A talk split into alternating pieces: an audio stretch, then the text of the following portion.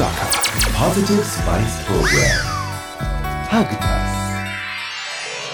ハグタス生ゴミダイエット大作戦 FM 大阪ハグタス大塚恵美がお送りしていますさてここからはハグタス生ゴミダイエット大作戦このコーナーは豊かな低炭素社会づくりに向けた知恵などをみんなで楽しくシェアして発信していく気候変動キャンペーン Fun to Share の理念に基づいてお送りします普段何気なく生活の中で出しているゴミ。その中でも生ゴミってかなりの量そして重さがあることをご存知でしたか？このハグタス生ゴミダイエット大作戦はそんな生ゴミをまずは身近な取り組みからダイエットにつなげ二酸化炭素排出量を減らし地球温暖化を防止しようという地球と未来をみんなでハグするエコプロジェクトです。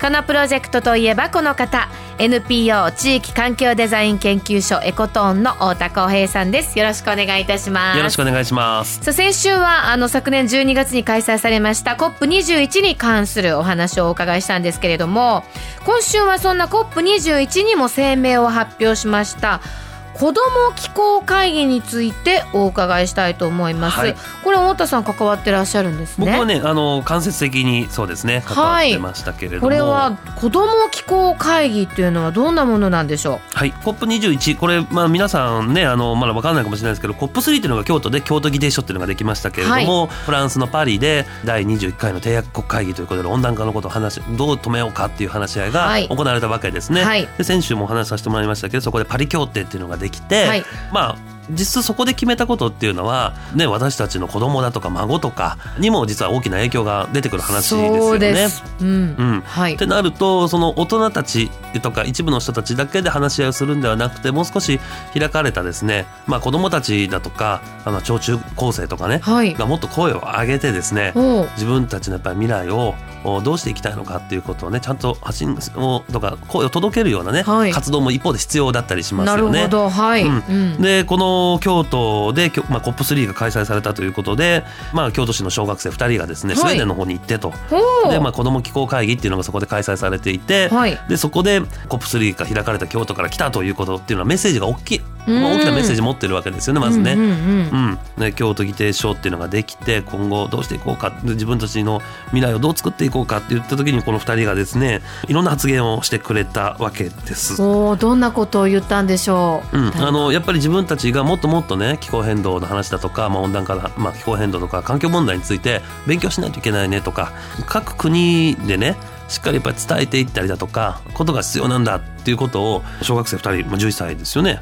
すごいねなあ、こんなに真剣に考えてるわけですね。ねもうそのぐらいの年頃で、ね。えうん。だからまあそれが遠い世界の話のようにえるんですけれども自分たちの生活がそこに起因しているっていうことにまああの昔と違ってですねやっぱ環境教育っていうのが各ね小中高でもはい。ありますしね、はい。もう幼稚園からとか保育園からももうそういう学びがあるようなことになっていますけれども、ええ実際なかなか頭で分かってても行動にね落ちないっていうのが難しいところうん。目の前の温室効果ガスにね何かその色がついててねこの辺にもう赤い色がついててね。ね。えーただまだ分かりやすいんですけれどもうんなかなか見えないものに対してどう減らしてですね減らしたところで自分に得があるかないかみたいなね。はい、うん。ところで考えちゃうとなかなか行為に落ちないので、うん。こういう活動の難しさであるんですけれども、実質そのまあ小学生たちがですねやっぱりそのもうあこのままじゃやばいなっていうのはわなんとなくもう気づき始めているので。子供たちももう分かってる。分かってる。それでどう、まあそこはもうね大人の世界のその経済の話は抜きにして、はい。やっぱり守らないといけないどうやって守っていくのという素直な声っていうのが響きますよね。だからこそ大人しっかりしてよって思ってますよねきっと、ねだえって今は本当にね声を上げることができて将来の自分たちの未来ですけれども、うん。今いろいろ実際動けるのは大人であり作ってい,、ないといけないのは大人えですもんね。えそうですね。うん。だからまあそれは政治の世界の話もあるのかもしれないですけれども、でもやっぱり自分たちの生活が起因しているこれをみんなで止めないとっていう、まあ、日々のね選択行動っていうのが、うん。実はその投票行動だったりするわけですからね。何を選ぶかっていうのがね、うんうんなのでこの子どもたちの声を受けて自分たちがどういう選択していくのかっていうのは、うん。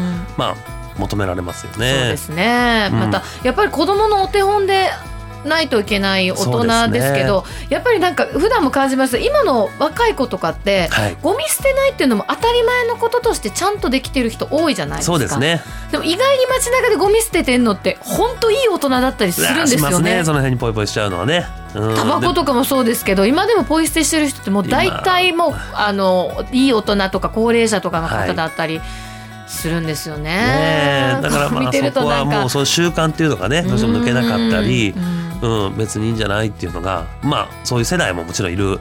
ねえ。ね。そうですね。そういう世代がまああったんだなと思うんですけれども、あったそうなんまあでもだからこそ意識の高い子どもたちの未来のためにも、今今ここでやっとかないといけないことっていうのが僕がねあのちょうど高校2年生の時にちょうどねあのコップ3があったんですよ。そうなんです。そこになんと太田さんは？僕もねその高校生の時でしたけれども、はい。会場の中にいて、はい、うん。で僕は出身は東京なので,、ええ。で東京から京都に来て10日間泊まり込んだんですけれども、はいまあ、世田谷区の学校に通っていてで世田谷区の私立の学校にですねみんなにこう回って夏休みに CO2 のダイエットしてみましょうと。1ヶ月は普通の生活して2ヶ月目はあの CO2 のダイエットするとうん。いうことで、まあ、ゲームセンターに何時間行ったとでそれに CO2 の係数かけると大体ゲームセンター行ったことでこんだけのあの CO2 が排出された。ほでもざっくりですよ。うはい。でそれとかえ公共交通機関使ったのかど自動車に乗ったのかとか、ええ。家で何だけテレビつけてたのかとか、うん。うん、いうのをまあ大体のその高校生のライフスタイルに合わせた家計簿を作ってですね。はい。でそれを世田谷区の学校にみんなつけてもらったんですね、う。ん、そしたら1か月で、まあ、当時まだ手計算パソコンなかったので手計算でしたけれども、え。うん、あの3,000人も計算したら。ー、3000人分？そうですそうです、うん、太田さんが？やりやりましたね。僕まあ仲間たちと一緒にやって。すごいはい。で頑張ってその高校生が1か月やったらあの32%ぐらい CO2 ダイエットできましたよなんていう。ね。結果を出してそれを発表したんですね？なそれをねなんか環境と経済とかの話をちょっと僕全然分かんなかったので当時、うんどうしてその高校生が頑張ったらね家庭でこんだけ CO2 が減らせたのに国はこんな小さな話してんだろうと。その時感じた太田さんの、うんまあ、やったやったらやれやればできるんだっていう気持ちとなんでやらないんだなんでやれないんだっていうこう、うん。もどかしさみたいなのはずっと原点みたいなものとしてあるってことですね。当時ありましたね。やっぱり自分でこうみんなのうん数字を集めて計はい。算してっていう行為を取る中でですね、あれあれみたいなうね、ん何なんだこれみたいなことっていうのは気づきありましたよね多分。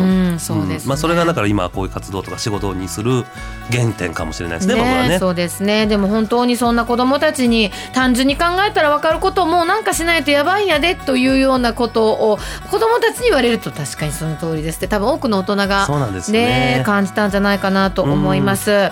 さあ一つの小さな動きですけれどもこれがたくさん集まると大きな力になります。生ゴミダイエット大作戦。まずは身近な生ゴミを絞って重さ水分を減らしたりもうそもそも生ゴミをできるだけ出さないようにするという努力だったりえそうすることがゴミの運搬や焼却の負担の軽減になります。それが二酸化炭素排出量を減らし地球温暖化対策につながっていくということなんですね、えー今ラジオお聞きの皆さんもまずは身近な取り組みから意識してみてください。ダイエット始めてみてください。ね。メッセージもお待ちしています。ゴミ生ゴミを減らすなくすためにこんなことを意識してます。続けてます、えー疑問質問なかなか難しいなどなど。こちらまで。ハグアットマーク FM 大阪ドットネット。HUG アットマーク FM 大阪ドットネットまで。ハグタス生ゴミダイエット大作戦。この時間ご一緒したのは NPO 地域環境デザイン研究所エコトーンの太田光平さんでした。どうもありがとうございました。ありがとうございました。ハグタス生ゴミダイエット大作戦は豊かな低炭素社会づくりに向けた知恵や技術をみんなで楽しく共有し発信していく気候変動キャンペーン Fun to Share に賛同してお送りしました。